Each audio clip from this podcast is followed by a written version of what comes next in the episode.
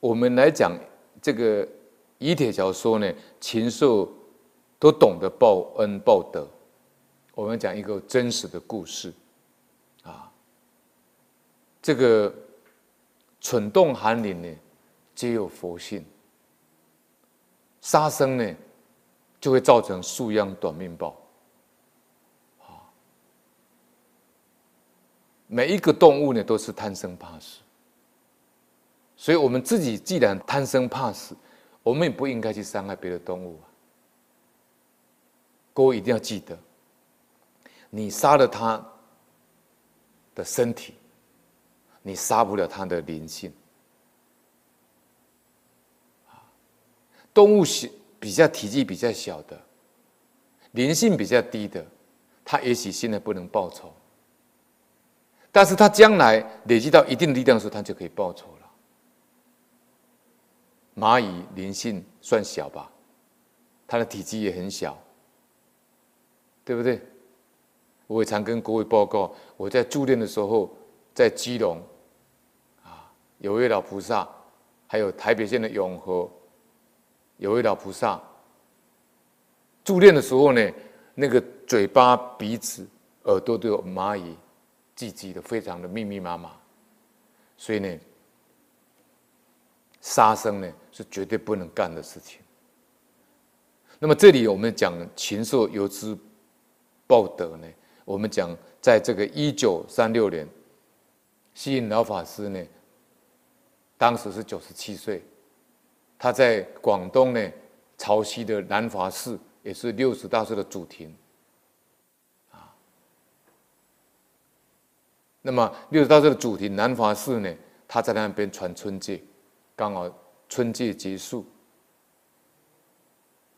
那么潮汐那边的这个驻军呢？啊当时的国民政府的驻军呢，第十六军团的团长呢叫林国根，他送给呢这个虚云老和尚一只呢毛泽光润的白狐狸一头。啊，这个林国根呢虽然是军人，但是也是颇有善心哈。他对老和尚说了，说这只狐狸呢来历不简单，很特别。有一说法呢，说他是广州白云山呢被打猎的人呢所捕获。啊，有一说法说是广州在拆除房子、开马路的时候呢，这个狐狸从城垣里面跑出来，就城墙里面跑出来，就被人家捕获啊。那有人呢就以四十元呢把它买下来。本来呢是要把它煮来当补品进食进补，但是看到那一只狐狸呢，两目双目炯炯有光，而且呢善好像善解人意，他刀子就杀不下去了，送到广州动物园。后来呢，有人呢就因为一件事情呢。就缠上官司，这个案子一直没有办法判决。这个有人呢，这林国根的朋友啊，是用四十块钱买那只白虎啊，他买下来以后送给林国根，林国根再送给西云老和尚。所以这个林国根的友人呢，这个朋友呢，他后来就碰到一件官司，怎么样都没有办法判决。然后呢，案子拖了很久以后呢，他的太太呢刚好遇到一个服软的人。那么这个他这个林国根的友人的太太呢，就去问吉凶。这个灵坛还没有开口，服软自己动，哈，然后就讲一句话了，就告诉他了，他有跟他点一些事情，就是跟白狐狸有关的报应。同时呢，这个胡乱的，可以讲说，这个胡乱这个灵灵灵鬼呢，就告诉这个友人的妻子说呢，南华寺现在有高僧主化，你看高僧到哪里，这些天地鬼神都会知道，他们都晓得他是高僧，有德行。所以他说：“现在呢，南华寺有高僧主法，你赶快把狐狸送到那个地方去放生。”所以林国根赶快把它拿去送给虚云老和尚。很奇怪，这个白狐狸送完以后，那位林国根的友人的官司就结束了，没事。所以你被判决官书缠身，也是不得自由啊。那都跟杀生有关呐。你放生了，就可以消灾免难呐。他是真的官司没事了。那么这个林国根的友人呢，他的太太呢，听这个狐姬的这个讲完以后，非常害怕，就赶快受罚呢，就赎了那个白狐狸。然后呢，就托这个林国根呢，把他送给虚云老和尚，请求虚云老和尚来为他三皈依。老和尚听到这段话以后呢，就问狐狸呢，为狐狸呢三皈五戒法。你看高僧大德，这些动物碰到他都是有因缘的。他都可以脱离他最后一次的畜生身，否则的话，他不晓得当多少次的狐狸呀、啊。有一次，我帮助新北市的这个如莲品念佛会，我们办传记，在泸州活动中心，当时我们几个居士在门口等果心律师，还有中心法师，还有道海律师，他们要来。主持这个传戒大会，那我们几个居士在门口等果谦律师。当几个居士站站在一起的时候呢，突然有一只白鸟飞过来，啊，我有动个意念，我说飞在我肩膀上呢，飞在我肩膀上，结果不是，飞到另外一个居士的肩膀上。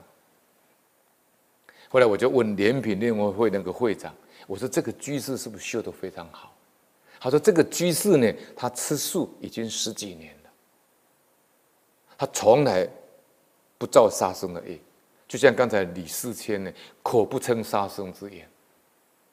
所以他的念波呢，这这只白鸟知道，他就飞到他的肩膀上。那后来到楼上的时候呢，刚好我们几个居士呢，在和尚的寮房呢，在这个听果心律师开示，刚好那只白鸟呢就。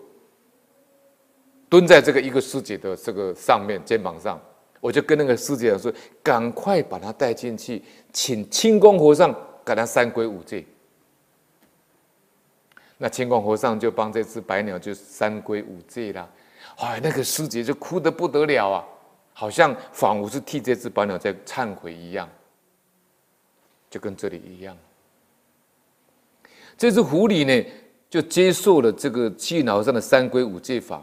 后来，虚云老和尚就把它放到后山的林中去了。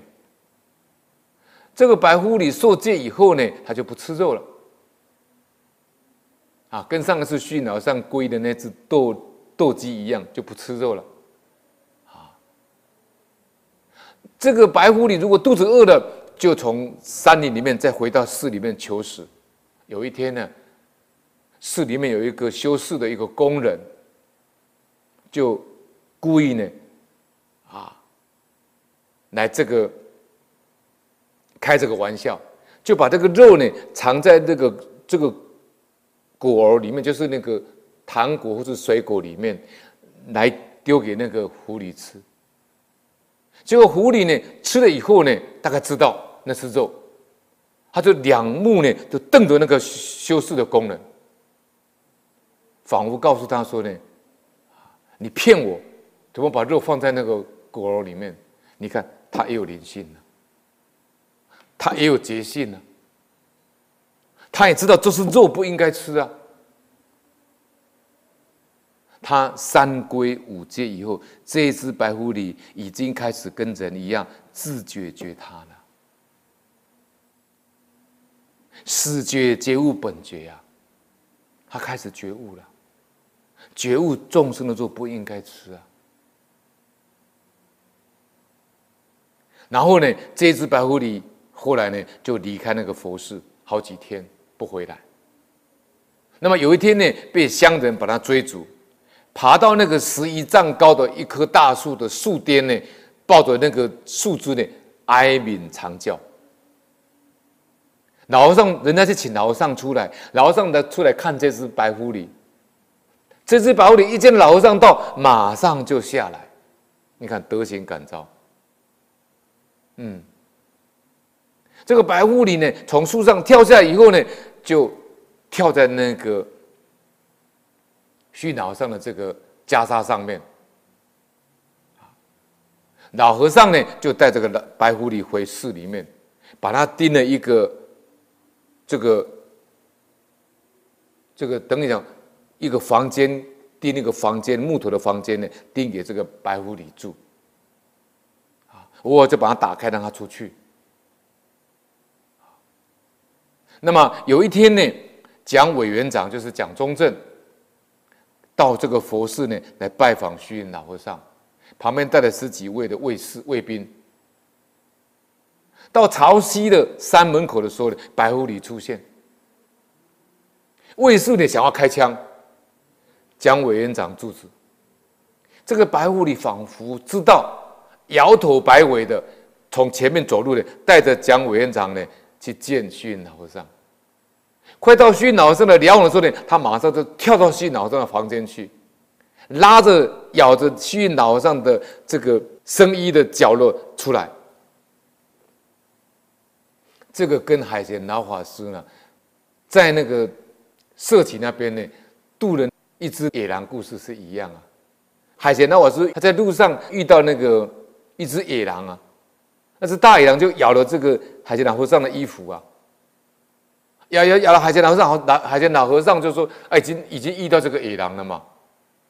如果我是前世欠你的，那我就还命债啊。”他就念佛啊。那这个野狼就把他咬咬到那个洞门口，这狼窝，野狼的家，野狼一只母野狼呢，怀胎五胎呢，生不出来，昏迷了。